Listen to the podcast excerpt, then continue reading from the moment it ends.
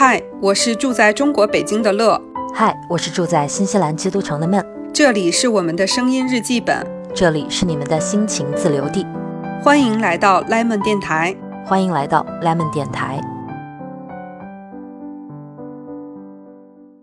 Hello，大家好，欢迎回来，我是今天居然换了搭档的，不是闷。大家好，我是今天是搭档的老陈。这个咱们在节目里面 Q 了无数次的老陈，终于上节目了，是我们节目的第一个嘉宾。跟大家解释一下，因为乐老师呢，因为工作关系最近出差特别频繁，所以跟他实在没有调上时间，那我们就请老陈来顶一期，希望大家这个地方掌声鼓励一下。感谢乐老师给我这个机会。这个老陈好像第一次上电台，一点都不紧张的样子。其实非常紧张。我终于体会了一次那个线下录电台的感觉，我觉得还蛮尴尬的，挺怀念以前跟乐老师互相看不见录电台的感觉。我现在就走。我们刚才也是调了半天，不知道两个人在同一个空间里面应该怎么录效果才好。希望今天出来这个效果大家满意。老陈第一次做客我们 Lemon 电台，我准备聊一个 我很熟悉的话题，就是 大家都知道我不需要介绍一下吗？啊，你要自我介绍一下吗？我以为这个问题问出来你会非常的抗拒，那来吧。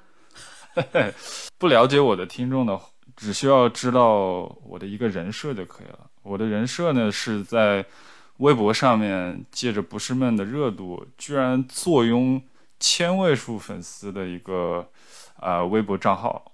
人设是一个账号，就是个微博账号，呃，既不是博主，也没有加 V，反正就知道这个人设就可以了。除此之外呢，还有一个身份就是 Lemon 电台这个名字的缔造者。缔造者，对对。最刚开始的时候，我想，哎。一个人有个乐，一个人有个闷，我就脑子里浮现出了一首歌，是吧？怎么唱的呢？I have a pen, I have an apple，我就嗯，就 lemon 电台就出来了。但是今天呢，这个 lemon 电台里面的这个来来不了，所以就是我的名字里面呢，正好有个老，就是一个老一个闷放在一起，就嗯，就是 lemon 电台，其实就是 lemon 电台带点口音嘛。嗯，好，我的表演结束了。刚才这一段真是不是日常的 Lemon 电台的风格。不过我们很开心有新鲜的血液注入我们这一期。前面呢，我简单的 Q 了一下，就说今天想聊一个什么话题，因为已经呃基本上我们两个人没有。那么多新鲜的话题可以聊了，那今天我就想跟那个老陈聊一下那个手账这个话题嘛，因为其实呢，了解我的朋友就知道我已经写手账很多年了，最一开始也不是博主，然后一直到现在啊，发了很多视频什么的。其实我一直没有问过老陈，这些年作为一个围观者，看我每天在那里玩弄这些笔啊、本子啊，是一个什么样的心情？作为家属，理解肯定是理解不了的。这个这个事情我其实印象也不太深了，因为这个有多少年了？四年、五年不止，不止了。反正最开始的时候，你你基本上也就是自己在房间里面捣鼓一些东西嘛，我也不知道你在干啥。然后后来就开始写写一点文章，发一点视频。然后我一看，哎，有点兴趣爱好，挺好的。我印象很深的就是有一天你出去买了一个买了个电钻回来，买了一盒那个。钻头超大一盒钻头，我其实自己有一个电钻，然后我有一些那个钻头，有时候没事的时候会自己在墙上打点洞什么的。但那次你买回来的那个工具箱，有点对我的冲击还是非常大的。然后我就听说你就是把自己的一个钢笔前面给劈开了，然后就可以写出那种带幻觉的那种字嘛。然后，然后我就。哎呀，我当时心里有有一种有百感交集啊，但是我也没说什么。这个事情毕竟还是支持的。首先，他这一段发言，我觉得信息量太大了。首先，大家有没有从中听出来，我们家非常的那个部件都是到人头的，电钻都是有个人归属的。他自己有一套电钻，并且我又自己去买了一套电钻。当时我是把那个也不是钢笔，是百乐的那个平头写那个一种一书字的那个笔前面。确实锯锯开了几个裂缝，然后写出了那种有幻觉的字。哇塞，没有想到这件事情让你留下深刻的印象。对然后我买回来那套东西也就用了那一次。对啊，然后后来就一直放在车库的那个跟跟要丢的垃圾放在一起，然后过了几年就好像默默就丢掉了吧，现在也不在车库了。我自己都忘记丢没丢掉了。我的天呐，居然是这样！因为我是想说，你像我家就会有一些人看到我，我回武汉的时候看到我在家里写手账，他就会很好奇的凑过来看十秒钟，然后说：“哟，你莫喜欢搞这些事情呢？” 就是一些他感觉你是在像小孩子写日记，或者他觉得你在纸上做黑板报，他有一种这种感觉，他觉得你怎么这么大个人了，突然喜欢玩这些东西？嗯，这个声音，声音在我心里也是出现过的。呃，尤其是早期的时候，写日记这种东西，大家从小都是干过的嘛。啊，定计划呀，做做规划，做日程安排这些东西，也是从小干到大的。这个这个事情不奇怪。嗯，但是看到你有时候就撕个烂报纸下来，贴在那个本子上面，然后把那个本子搞得皱巴巴的又厚，然后在旁边写些东西，然后贴那个胶带，我就觉得，哎，这个是什么情况？有点丑啊。但是我后来又想到，就是我小学的时候也干过类似的事情吧，把那个米老鼠杂志上面撕了一点那种啊漂亮的那种小老鼠，我记是个黄色的小飞机还是什么，就是撕下来之后贴在一张 A4 的纸上面，然后自己画了点画，写了点东西交上去当一个美术作业。哎，当时觉得心里还蛮高兴的，做出来这么一个东西，像个海报一样，挺漂亮的。但是后来就再也没有。干过这种事情，这个种子没有发芽。但是我印象比较深的就是当时就你说什么贴报纸那种，肯定是我特别早期的，因为我后来已经很久不干这个事情了。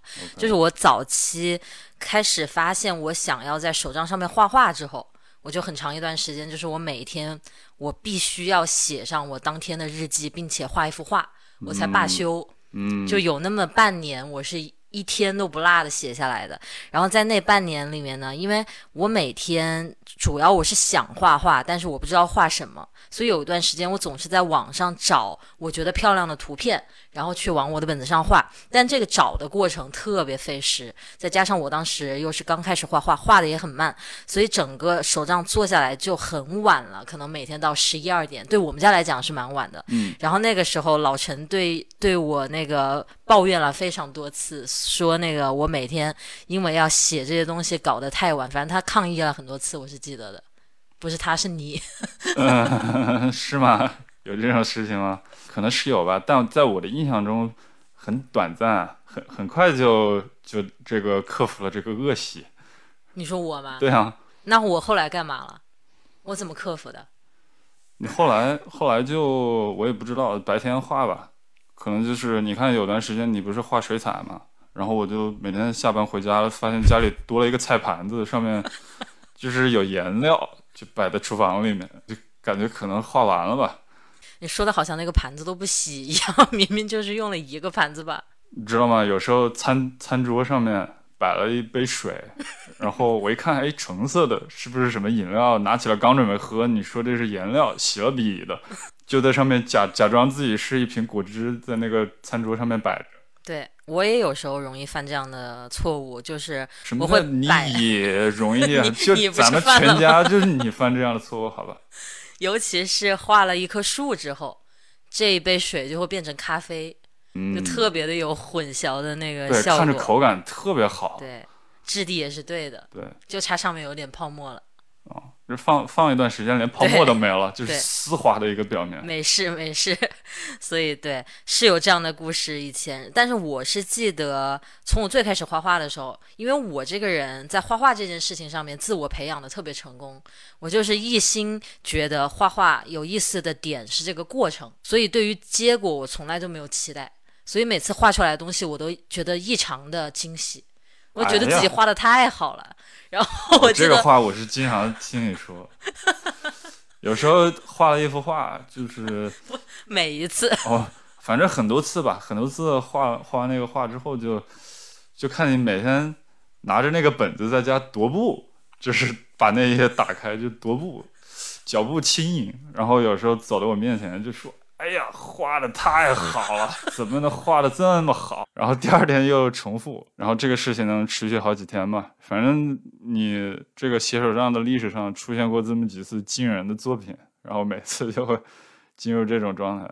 我我觉得我每一次的作品都有这么惊人。我每次一画完，然后我自己欣赏完了之后，我觉得差不多了，可以停手了，我就会把先找一下你在哪个地方打游戏啊，还是干嘛玩上班，然后我就跑过去展示给你看。但是你每次都 看的非常敷衍，我觉得，我就有可能看不出它的亮点。对，我就有可能是眼睛还看着电脑屏幕，就是脸转过去。不错。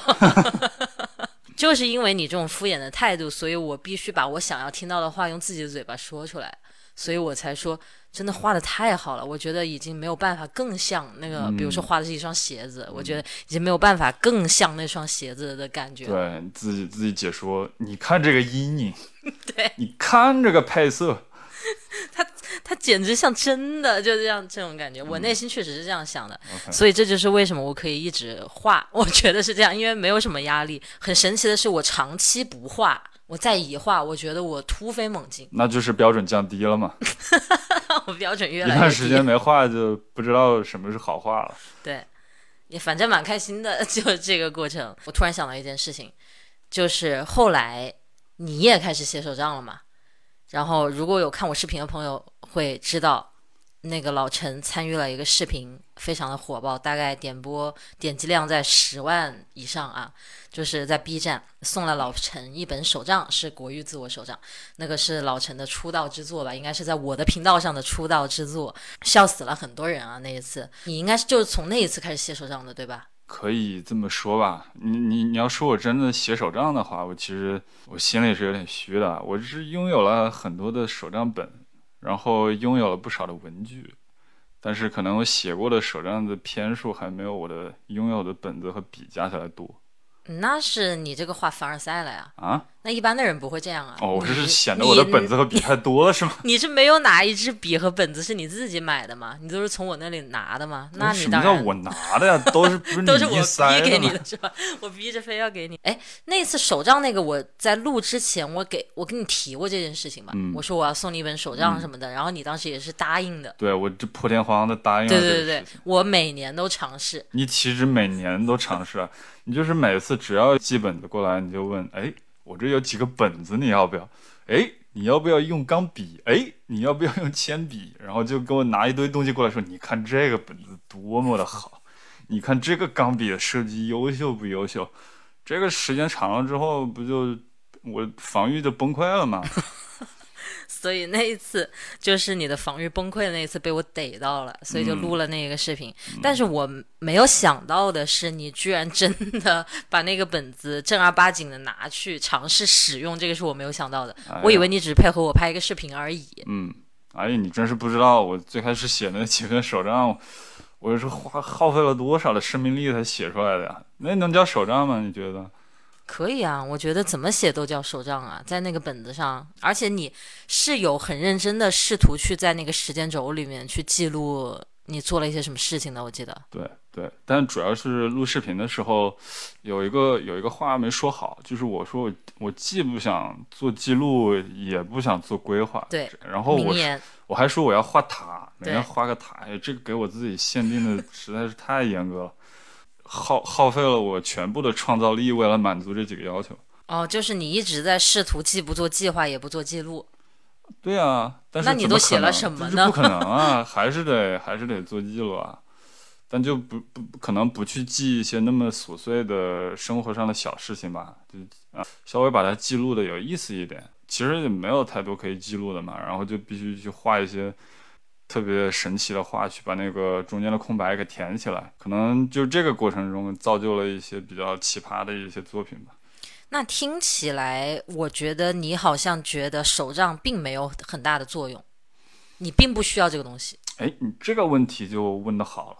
这个问题我想过的，手账对我来说有没有意义呢？因为我这个人是比较功利主义。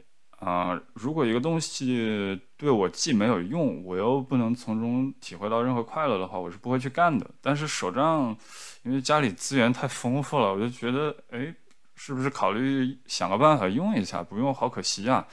然后 什么叫不用好可惜？好像放在我的手上就是可惜。那可不嘛，那就本子就放 放你房间也不用。我就最后发现一件事情，就是我确实对单纯的记录和规划已经没有太大的热情了。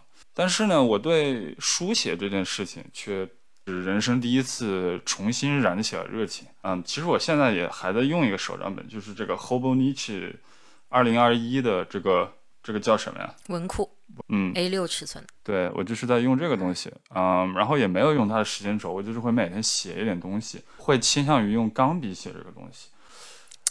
嗯，它对我来说的意义就是，嗯，我发现不知道有多少人跟我有一样的感受，就是同样一个东西，你在脑子里面想和把它写下来的感觉是完全不一样的。你甚至会在写的过程中，好像出现了第二个大脑，是你。没有发现你拥有的一个大脑，然后写出来一些你本来没有的话。我的感受就是你在写的过程中，你的身体参与进来了，然后你的节奏放慢了，这样你就无形中有更多的时间让身体去感受和思考这个东西。不书写的情况下，啊，就脑子里面得出一个观点，特别容特别容易就直接就就认为这个是对的了嘛。就得出结论或者上标签了，所以这个我发现对我的对我的影响还是蛮大的。我现在也不追求记录特别多东西，也不追求去嗯做很多的规划，我就是每天睡觉之前写一小篇，哎，和自己连接一下。那你写的这个是类似于日记这种感觉吗？嗯，有点类似吧，它可能和。我这一天的生活没有任何关系，就是我睡前的某一个感受，然后我想把它记录一下，和自己探讨一下。我觉得你刚才说的那个点，我从来没有这样去想过，但是当你在说的时候，我觉得非常有道理，认可。对，是我也有这个感觉，就是你在说话的时候，人其实说出来很多话，就是你这个词语的选择，包括你接下来这句话要往哪个方向去说，是非常情绪化的。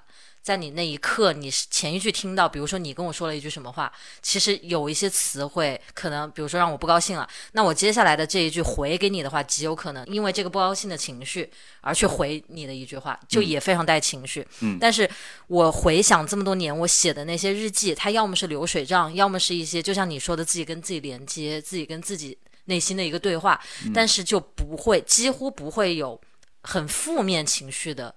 表表述出来，就算我那一天，比如说经历了什么事情，我比较丧，但是我在写手账的时候，是一种去反思、去回顾、比较平静的状态，在组织语言。嗯，可能就是因为你是有更多的时间去想，你就不会那么的被情绪占据你的大脑，去说出那种那种话来。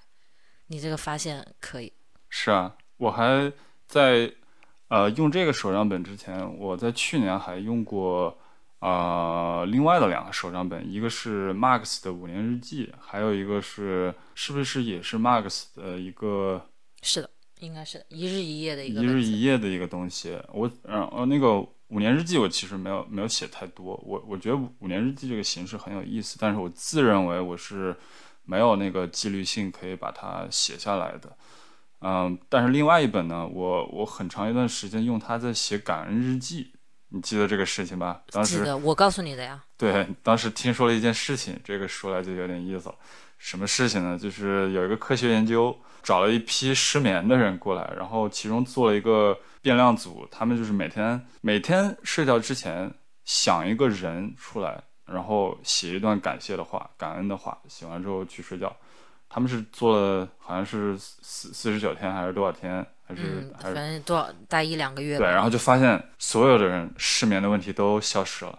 我这个人对睡觉是非常看重的，我当时一听我就觉得，哎，这个东西又可以让我睡眠的质量是吧更上一层楼。我就开始 啊写这个感恩日记，然后就把我能想到的，从网上的到生活中到过去的所有的认识的不认识的人全部拿出来感恩。啊，有的还感恩两次，然后我就发现，哎呦，我睡得真的是香啊那段时间。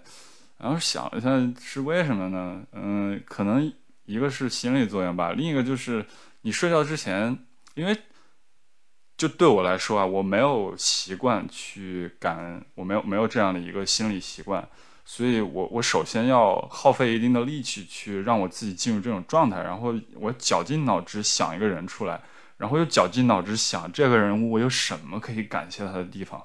这一通操作完了之后就特别累，你知道吗？就特别累，就耗费能量，然后就睡了，就睡得特别香。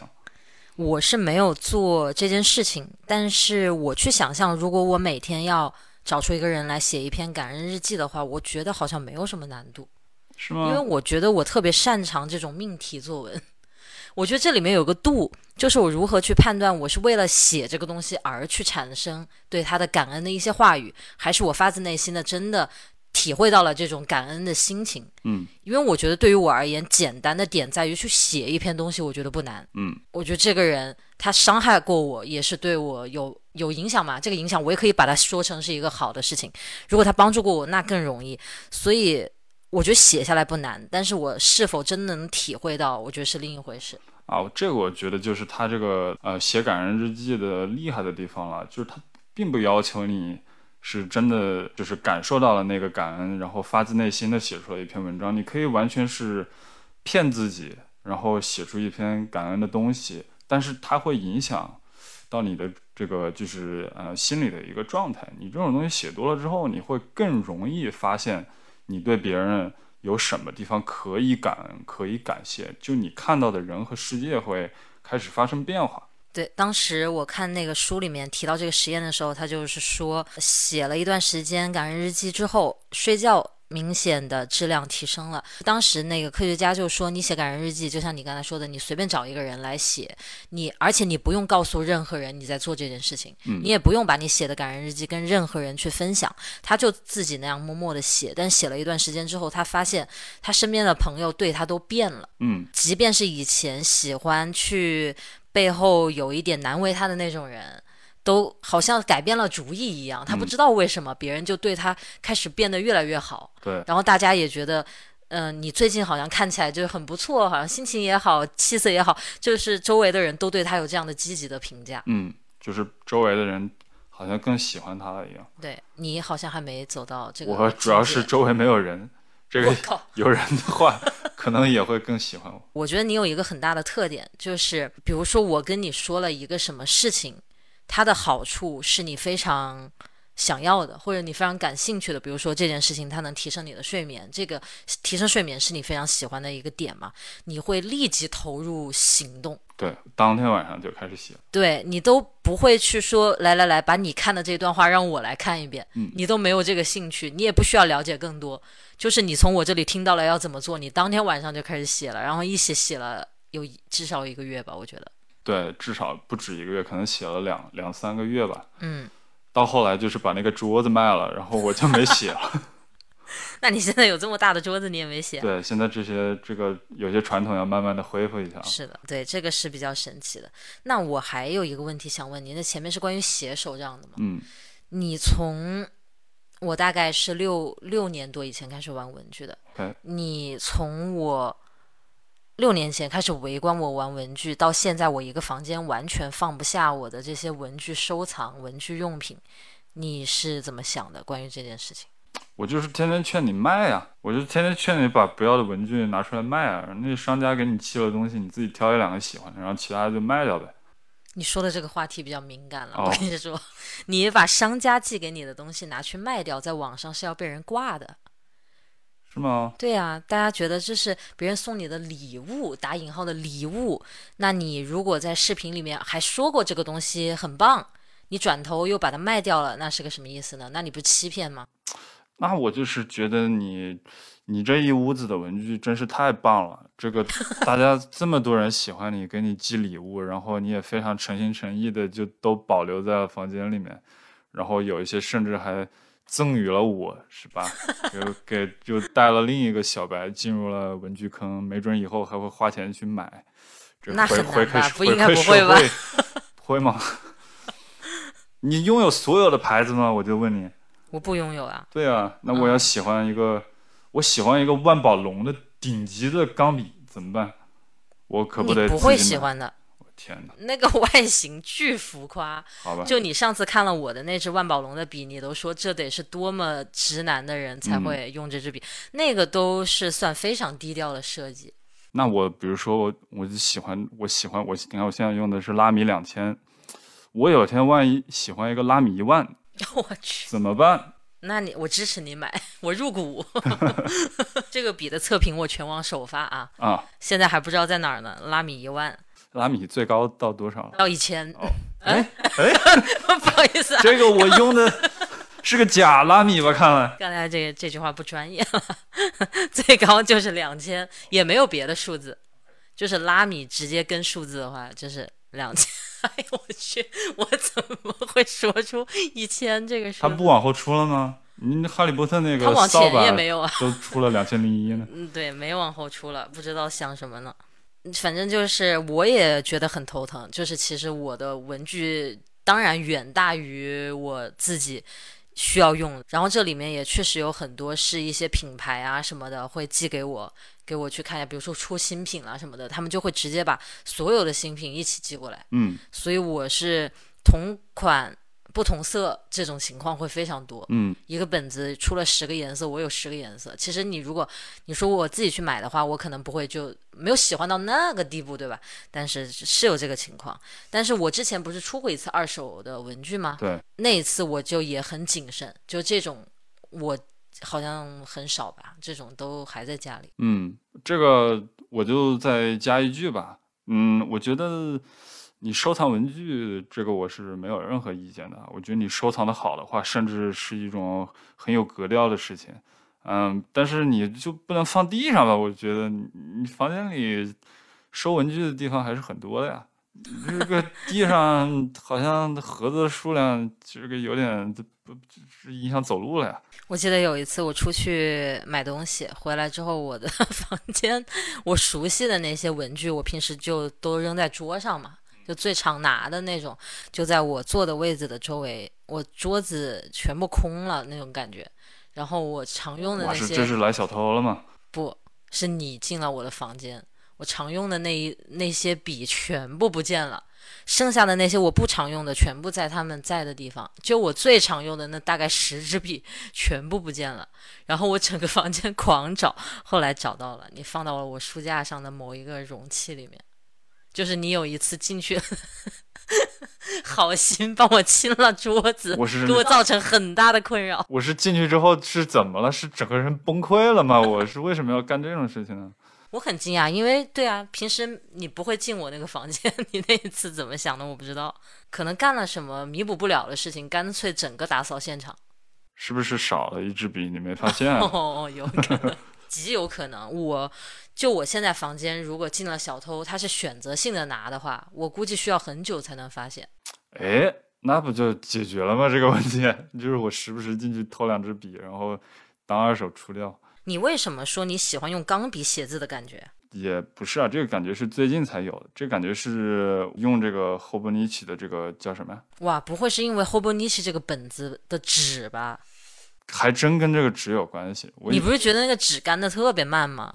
嗯，是纸的原因吗？我以为是钢笔和墨的原因呢。以前我是喜欢用圆珠笔，说所谓的以前就是近一两年，我在这个威逼利诱之下开始写一些手账。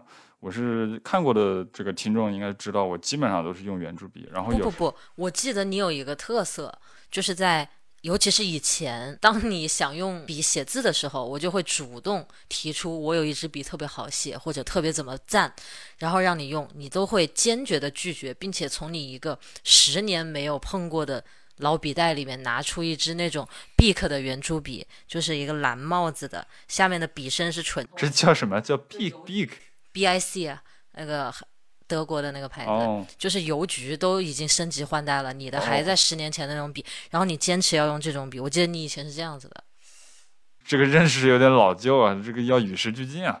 我我我我明显就是一九年年底开始写手账之后，我就喜欢用圆珠笔嘛。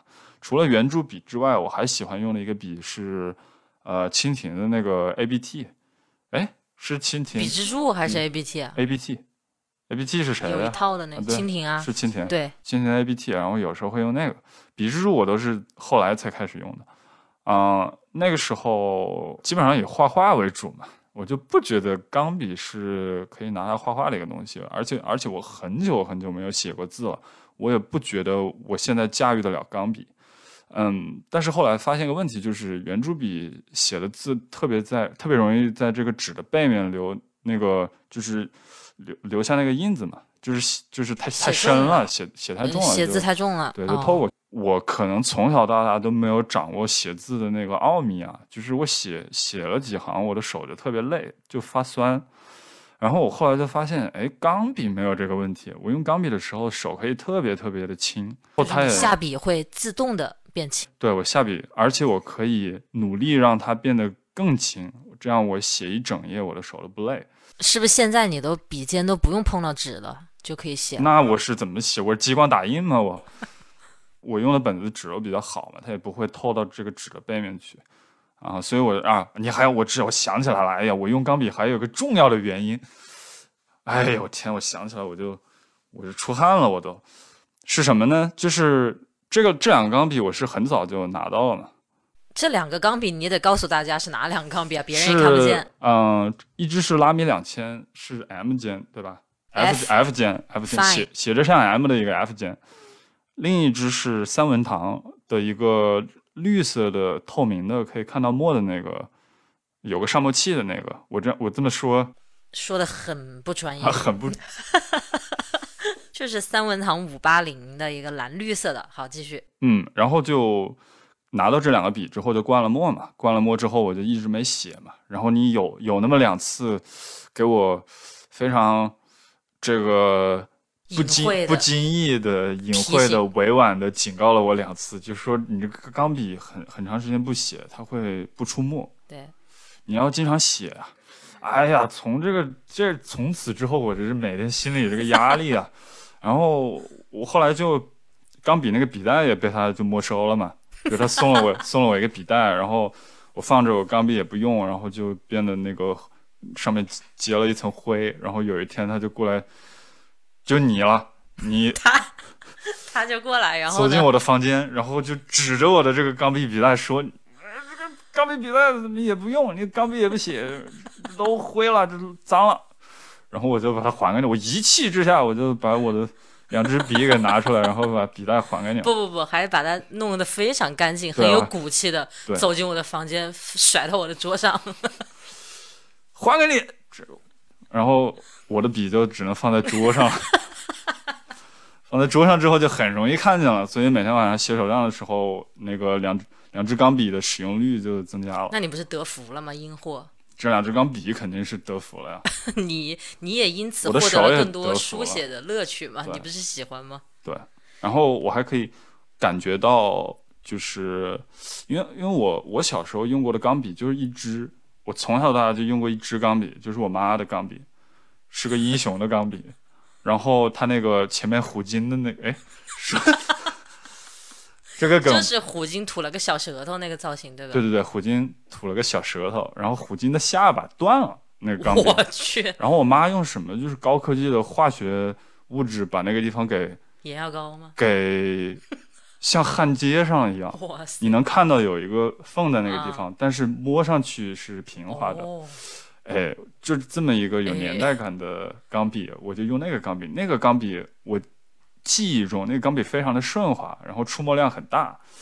我也不是特别喜欢用，就是写出来的字都特别大。这是我对钢笔的一个印象，就是钢笔写出来的字都很大，然后很粗，所以我从小到大不爱用钢笔。然后我就感觉到拉米两千就非常类似于我小时候写那支 Oh 钢笔的感觉。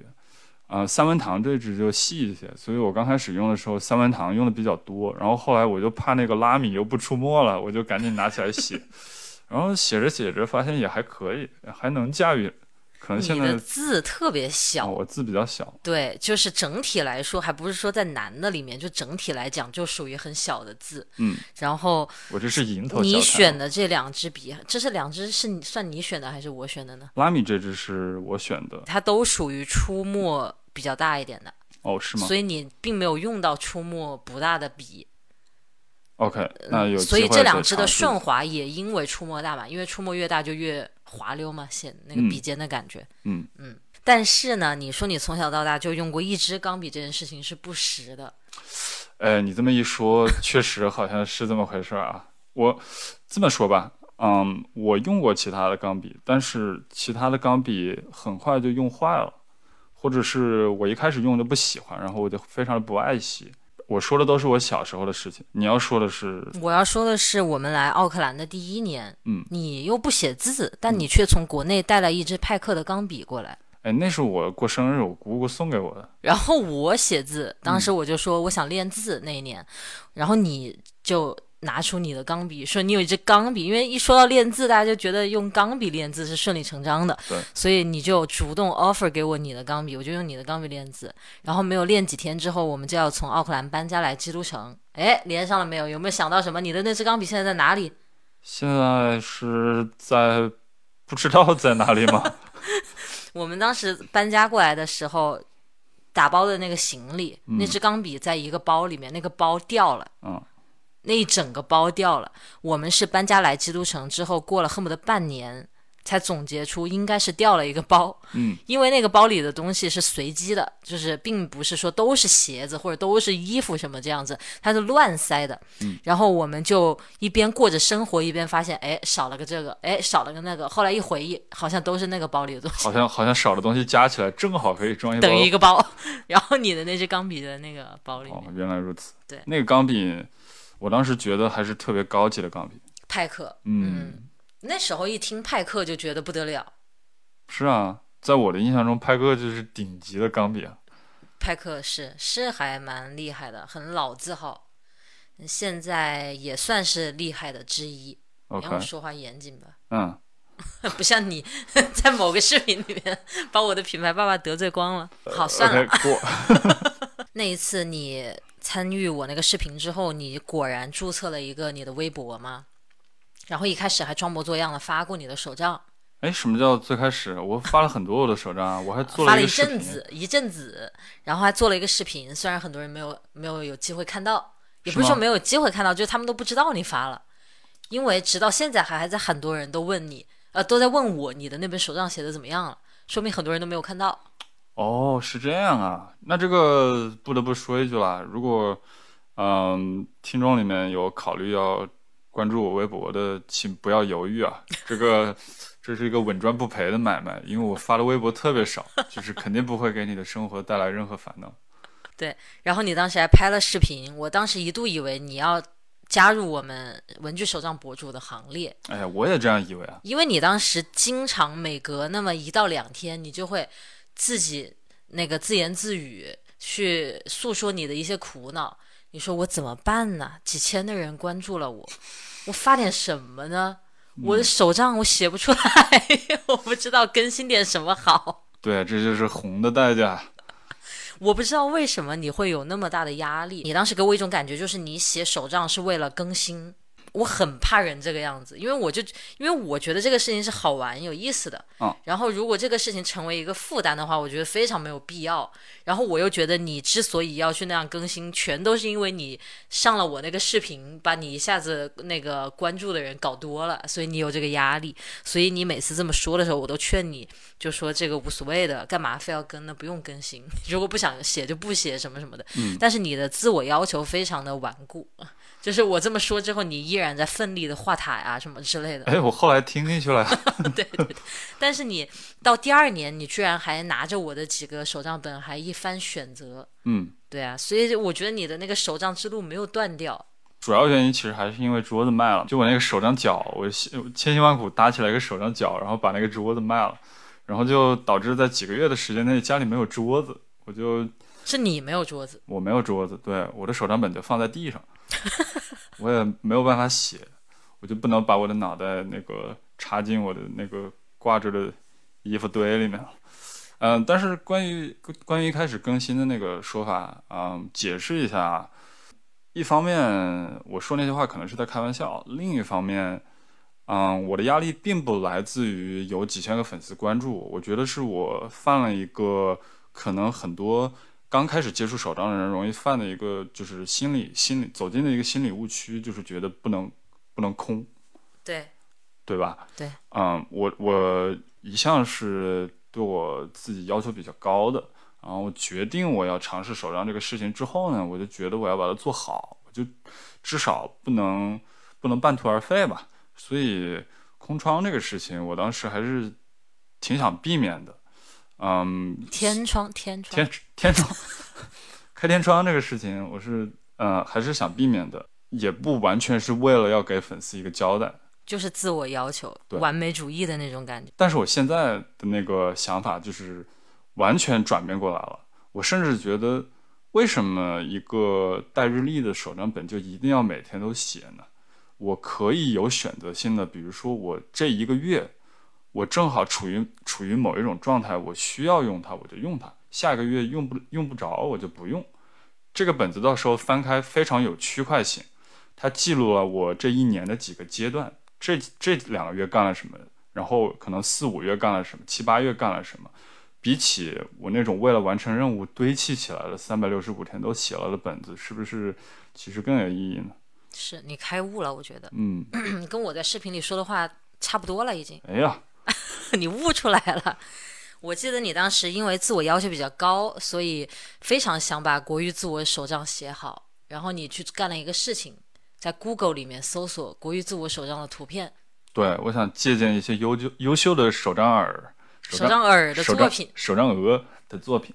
结果发生了什么？哎，你这个事情还要我来又重复一遍吗？就是我发现了一个在 Google 图片里找出来的我能找到的最好的一篇国语自我手账的一个一个图，对，然后啊，我就当时叹为观止，惊为天人。不得不与我分享。对，我就强行把你那个在专注看书的状态中拉出来，然后跟你说，你看这个人的国语手账，你看这个人国语自我用的这个绿色用的，这个排版，这个格局，然后不用说这么多话，我 我不得不打断你这。是我我心里的台词啊。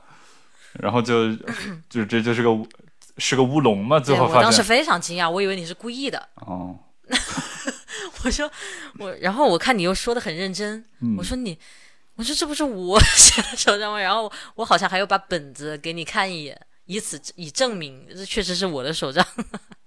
我之前展示给你那么多我画的图，没有获得的那些奖表扬，在那一瞬间，在那一瞬间全部满了得到了，值了，所以我觉得把你拖下手账这个大坑还是不亏的。还是别有目的的。别有目的的，为了获得更多的赞美。嗯我觉得你确实是近水楼台啊。如果你想任何，比如说写写日记，或者写任何读书笔记、任何写字有关的事情，然后任何画画有关的事情，你简直是资源太丰富了。对，可能就是因为资源太丰富了，所以产生不了那种强烈的欲望。是的，你不觉得拿到了一个东西，像别人那样在网上做了很多功课，再去把它买回来，还要攒钱，对什么什么，你不觉得有珍惜那种感觉？对，我觉得这东西是硬塞给我的。对你就是那种富二代的心态，对，继承的，就随便拿。而且我是一个对东西不是那么去保护什么的，比如说这个东西比较贵，我也不觉得说这个东西只能我用，就是把它留在那个百宝箱里、嗯就就也还是放在地上嘛。我就很随便的，嗯真的很随便。所以我觉得你的资源很很丰富，我们期待手账界那个男性博主的 崛起。呃，这个男性博主这个事情不一定不一定啊，能不能成？但是手账一哥，我觉得还是可以挑战一下的，是吧？我的天呐，手账一哥，好的，我非常期待。嗯，觉得还是有有有很大的进步的空间的。是是是，进步空间我们都有很大进步空间。啊，我觉得手账聊了蛮多的了，我觉得最后吧，随便闲聊一会儿吧。嗯，我觉得如果说跟你聊的话，其实读书这件事情我还蛮想聊一下的，哎，这个话题转的，因为你你说到你要当那个什么手账一哥的时候，我在想你现在微博上发的比较最近的几条都是嗯关于读书阅读这件事情的，对吧？所以我就想到这个了。有一定的关系，跟读因为你是怎么一拍脑门儿就宣布今年要这个开始多读书什么的，这个是怎么发生的？读书这个事情吧，嗯，我其实每年都还会读不少书。嗯，说哦不不少，可能夸张了。其实就是呃五本书左右，哎呦我的妈呀！五本书左右，而且就是，嗯，这五本书一般它的范围比较窄，我不太会看小说，我不太会看知识点方面的这种书，我看的书基本上都是这种封建迷信、歪 门邪道这种东西，什么练个九阳神功的，啊、其实就是什么冥想啊，这个不，你看的不是练九阳神功，你看的就是《九阳神功》这本书。一般来讲，哦、对对，就是这个典籍的本人对看的都是一些就是所谓比较比较深的、比较厉害的这个书，就完全是出于个人自私的目的啊，就是我个人有个成仙的 这么一个终极终极目标，嗯。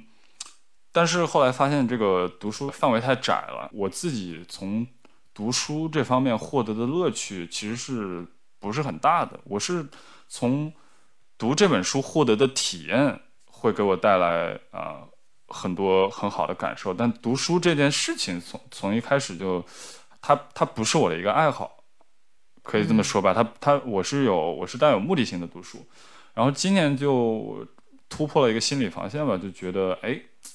应该多看一点书啊，敞开我的心扉，多接触一些其他类型的、其他题材的书。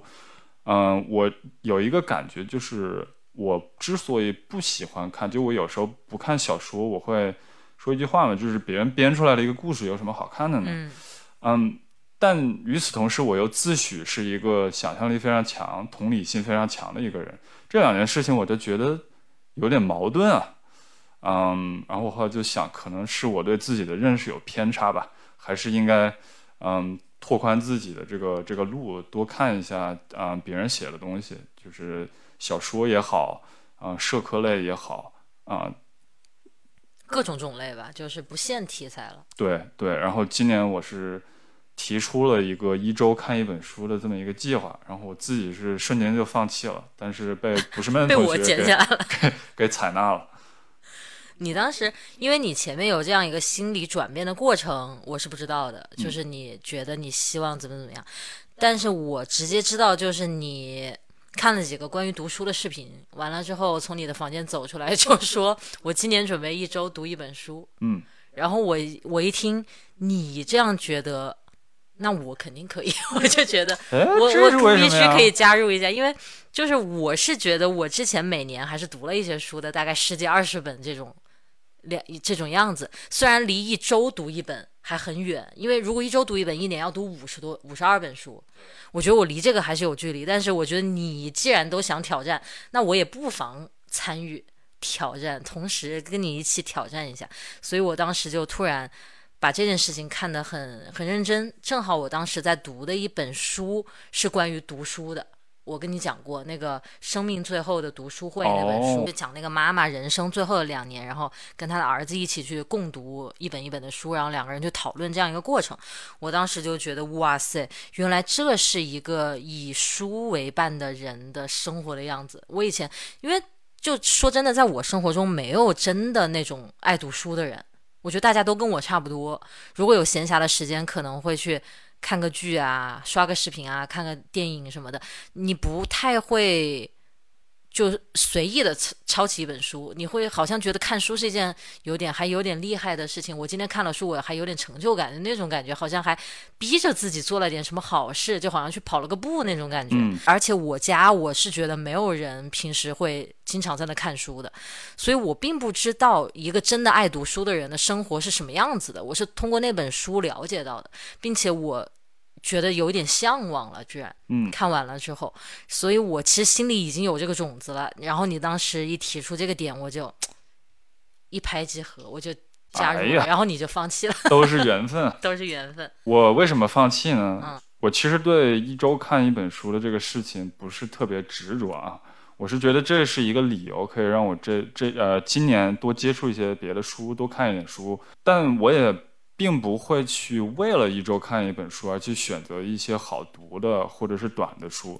凑凑业绩的，对，所以在我的第二周呢，我就翻开了《人类简史》这本书，人类简史》是英文版的，英文版的原文。以前刚刚发行的时候，这本书我我就买了，然后我当时就飞快的读了一半，然后就不知道为什么就放在那儿了，就几年再没有翻开过了。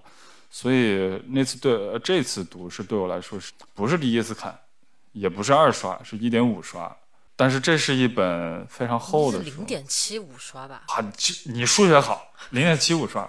嗯嗯，反正嗯，这本书它虽然不是特别厚吧，四百多页，但是它的那个信息密度特别的高，所以看起来不会太快。所以就翻开这本这本书之后，我就放弃了。我其实还挣扎过一下的，就是在我明确的发现这本书是不可能一周读完的时候，我。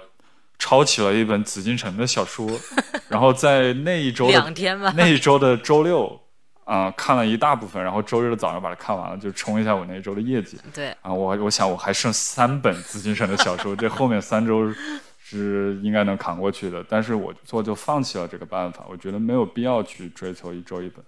嗯，是我记得你宣布你要一周一读一本书之后，没过两天你就说没关系。两周也可以，不行就一个月读一本也是可以的。你就自己已经修改规则了，但是我还，我觉得我好像感觉到你说的这个一周读一本的这个量吧，对于我而言是一个比较积极的。促进有这么有这么一个作用是吗？对，我觉得是。呃，而且同时就是我不是给你看了另一个那个 YouTube 上的视频嘛，叫 Bookstore 那个视频。然后那个视频里面有提到一些关于读书啊，读书怎么提高阅读速度什么的。我以前一直觉得阅读速度是我读书路上非常大的一个阻碍，因为我读的特别慢。如果我每天不拿出很大量的时间的话，我的这个书的剧情的进展就极慢，就就。就像你在看一个美剧，你把它放慢了看，你就觉得很无聊。嗯，看了半天还在说环境，还在铺垫，主人公都没出来，所以我就学了一下里面那个办法，其实就是用手指着读，我就发现我的速度大提，起码有个两到三倍。所以也也是因为这个点，让我能够勉强做到一周读一本书。嗯，你现在做到了吗？一周？我超过了。我一月读了五本，二月读了五本。那你还是相当优秀的呀，可不咋的，要不然聊这个话题干什么呢？哦，我的问题主要在我太喜欢读一些大部头的书了。我那嗯，不对吗？你现在读的那本就不大呀。对，现在这本不大，但是我有很多是五百页以上的，动辄上千页的那种书。嗯，不过话说回来，到底是不是读了多少本，也就是一个数字。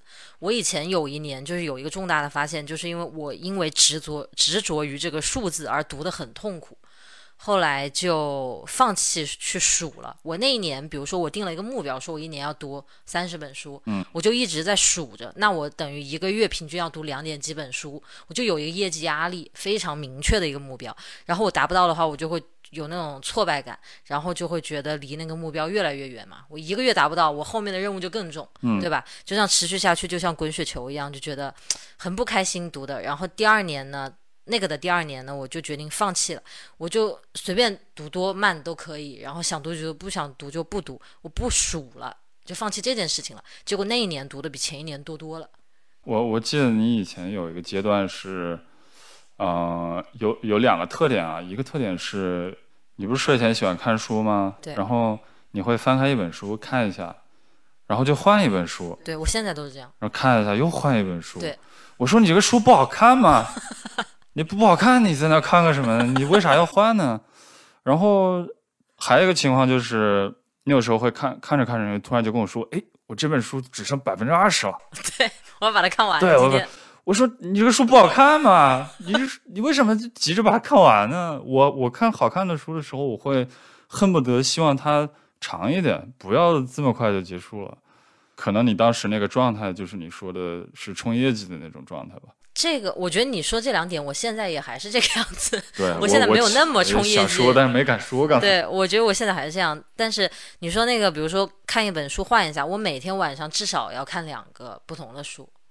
如果我就一直读一本书，除非它是超级剧情型的那一种，就像我在看电影一样，嗯，我在那个剧故事里面了，那我可能会一直读这一本书。不然的话，我看一会儿，我就觉得我对于这本书讲的内容的注意力没有一开始那么集中了，我就想要换了。我要想换，就像换台一样，我就要换了。OK，嗯，所以我一般可能同时会看个三本书。所以你是其实是出于实际操作的一个原因，是因为你已经没法集中注意力了。我就是觉得他讲的内容，比如说我在上课，一开始老师讲的我都听得很认真，并且听进去了。嗯。但是接下来慢慢慢慢慢慢，我就觉得他说的话好像有点打到我的额头飞走了那种感觉，就没有完全每个字都看进去。这个时候我就想换了，这个话被你一说，说的变成你这个看书看的是很认真。注意力都已经涣散了，你还不还不还不放弃？你要换一本接着看。那我的涣散的很快，就十几分钟就会涣散，我就要换。嗯、别不是看了一个小时什么之类的。身残志坚的一种感 是的，注意力集中太短了，所以那我也一个月看了五本呀。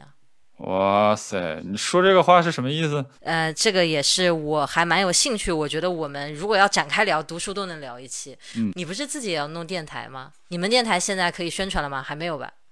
我们现在一个是没有上线，一个是现在聊了五期了，我们已经录了五期了，然后就是素材的堆积已经已经到达了十几个小时这种惊人的量了，嗯，但是每一次录的时候，并没有把它当一个严肃的电台来录，就也也不会说我们这是个什么电台，也不会说我是谁你是谁，就大家来猜吧，然后两个人声音也很像，就不知道了还以为是一个人在说话，嗯口音也很像。呃，尽量做到不一样。现在，但是呢，就是我们还仍然处在一个还在学习和锻炼的一个一个阶段。就我们互相每次录完了之后会复盘，哇然后塞，提一些建议，下次要注意什么。跟你写手账的开始是一样的。嗯，当然当然可以可以试着剪一下，没准能剪出一期。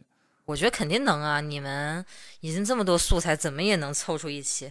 那我们期待一下你们的电台上线的那一天啊！啊，好吧，好吧，是什么鬼啊？今天就先聊到这里啦。这个感谢老陈代班这一期啊，不知道乐老师后面的那个工作安排怎么样？据说他这个月出差特别多，希望乐老师能够，我跟他能够调好班，能够凑上时间。哎，我也那希望如此。呃 你也希望如此是吧？好，感谢做客嘉宾老陈，好，我们有缘再见，有缘再见。那我们今天就先聊到这儿，下期再见，拜拜拜拜。